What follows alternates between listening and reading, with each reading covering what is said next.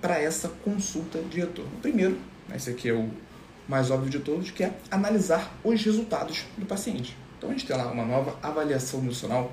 Essa avaliação nutricional pode ser feita de diversas formas, através do adipômetro, através da balança de bioimpedância, através do comparativo de fotos, que é o método que eu gosto bastante. Então nas consultas online nós utilizamos bastante esse método. Então, uma das propostas principais para essa consulta de retorno é, de fato, avaliar os resultados estéticos do paciente, tanto para hipertrofia quanto para emagrecimento.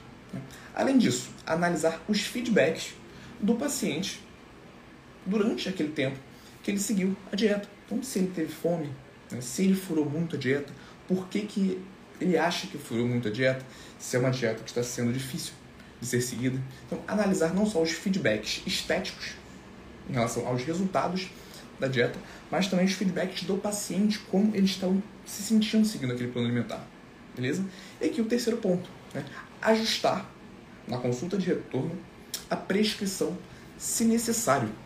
Então, quando eu falei desse, tema relacionado com consulta de retorno para hipertrofia, se eu não me engano foi nessa aula, é, um telespectador perguntou, mas Igor, né, quando que eu vou alterar a dieta para o paciente? Se ele volta na consulta de retorno, no caso aqui do emagrecimento, e ele está apresentando bons resultados, o que, que eu faço? Então, o que eu gosto de fazer? Né? Aquele o time que está ganhando não se mexe. Se o paciente está apresentando bons resultados logo na consulta de retorno, né? se ele está tendo facilidade em seguir a dieta, está tendo uma boa adesão né? e bons resultados, na minha opinião, não tem a necessidade de você mudar essa dieta. Certo? Por que, que eu comento e destaco isso? Porque já vi muitas vezes nutricionistas, a partir de um bom resultado com o paciente na consulta de retorno, uma boa adesão do paciente na consulta de retorno, ele pensar além, pensar da seguinte forma: ah, se com um déficit calórico X, contextualizando que abrir um parênteses, né, que quando a gente trabalha com emagrecimento, o déficit calórico é necessário, é necessário o paciente estar gastando mais calorias do que consumindo, né? se, voltando aqui, se com déficit calórico X ele está apresentando bons resultados e boa adesão, né, eu posso aumentar esse déficit calórico. Eu posso tornar esse déficit calórico mais agressivo né, para acelerar dessa forma os resultados, o que, na minha opinião, não é a melhor conduta. Isso sim pode comprometer a adesão do paciente. Então, quando a gente, como a gente sabe que o emagrecimento ele é um objetivo no longo prazo, né, se o paciente está apresentando bons resultados né, e uma excelente adesão à dieta, na minha opinião, não tem necessidade de você alterar a prescrição dietética. Beleza?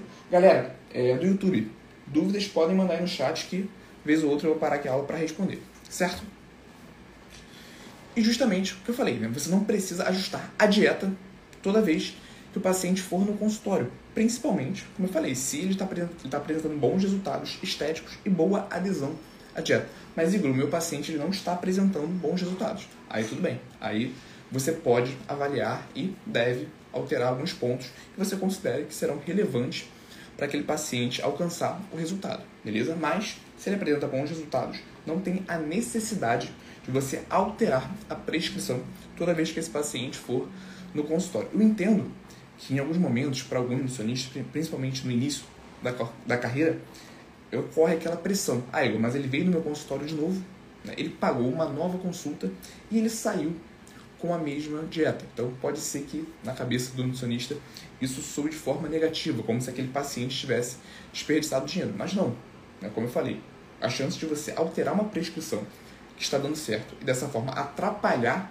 os resultados, ela é bem considerável. Então, ainda assim, não vale a pena.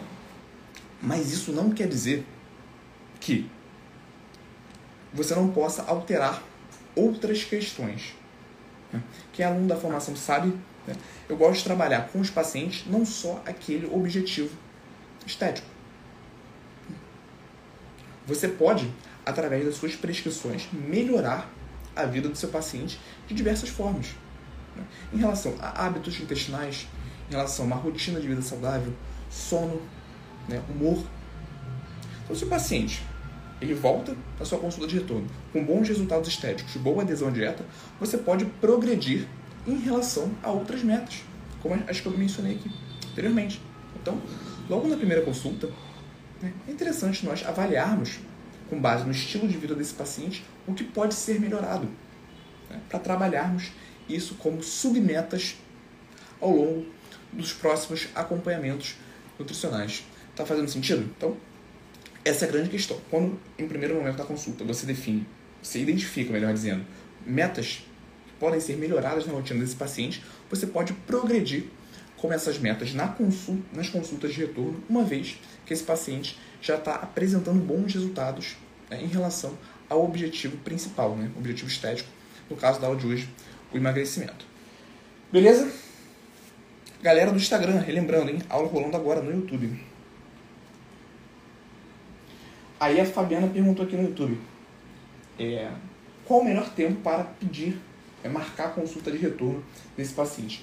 Já vou falar sobre isso também, Fabiana, mais pra frente nessa aula. Boa noite aí também pra, pra Mônica, não lembro se eu, se eu falei que a Mônica tá aqui no chat com a gente.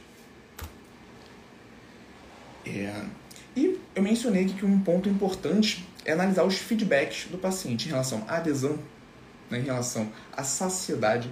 Por que, que vale muito a pena nós é, identificarmos, né, analisarmos com uma maior precisão esses feedbacks metabólicos. Porque, como eu já expliquei algumas vezes, durante o processo tanto do déficit calórico quanto do superávit calórico, o corpo ele passa por alterações, né, alterações fisiológicas e essas alterações podem e vão influenciar na adesão da dieta, vão influenciar também no apetite do nosso paciente. Então, quando a gente fala do déficit calórico, mais especificamente, né, é muito comum o nosso paciente, nos primeiros meses da dieta, nos primeiros meses com déficit calórico, ele seguir bem, né, ter uma boa adesão à dieta, mas com o passar do tempo, ele começar a furar mais essa dieta, né, começar a fazer novas refeições livres, mais refeições livres do que está, do que está no planejado,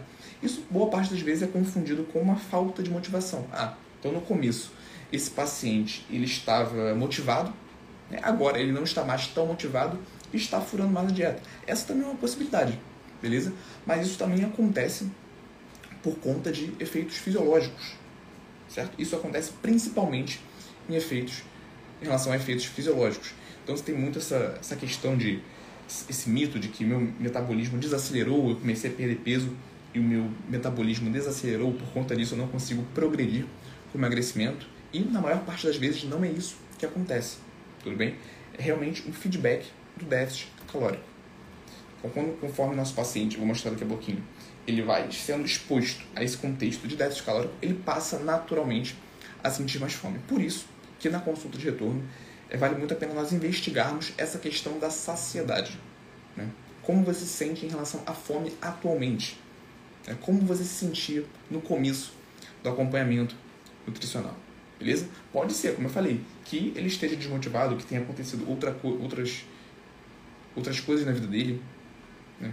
Outros, outras emergências por conta disso. Ele está furando mais a dieta, mas seguindo aqui um padrão de paciente que segue bem a dieta, que estava progredindo, e ele relata para você que mesmo tentando, ele está tendo dificuldade de seguir o plano alimentar, pode ser por conta dessas adaptações metabólicas que são provocadas por esse contexto metabólico do déficit calórico no longo prazo. Certo? E aí, gostou desse corte? Aqui é o Igor e eu quero te convidar para assistir às aulas completas e gratuitas toda quarta-feira, 19 horas, ao vivo no YouTube. Para participar, é só você se inscrever no link que está na descrição desse episódio do podcast e nos vemos lá quarta-feira, 19 horas, ao vivo no YouTube.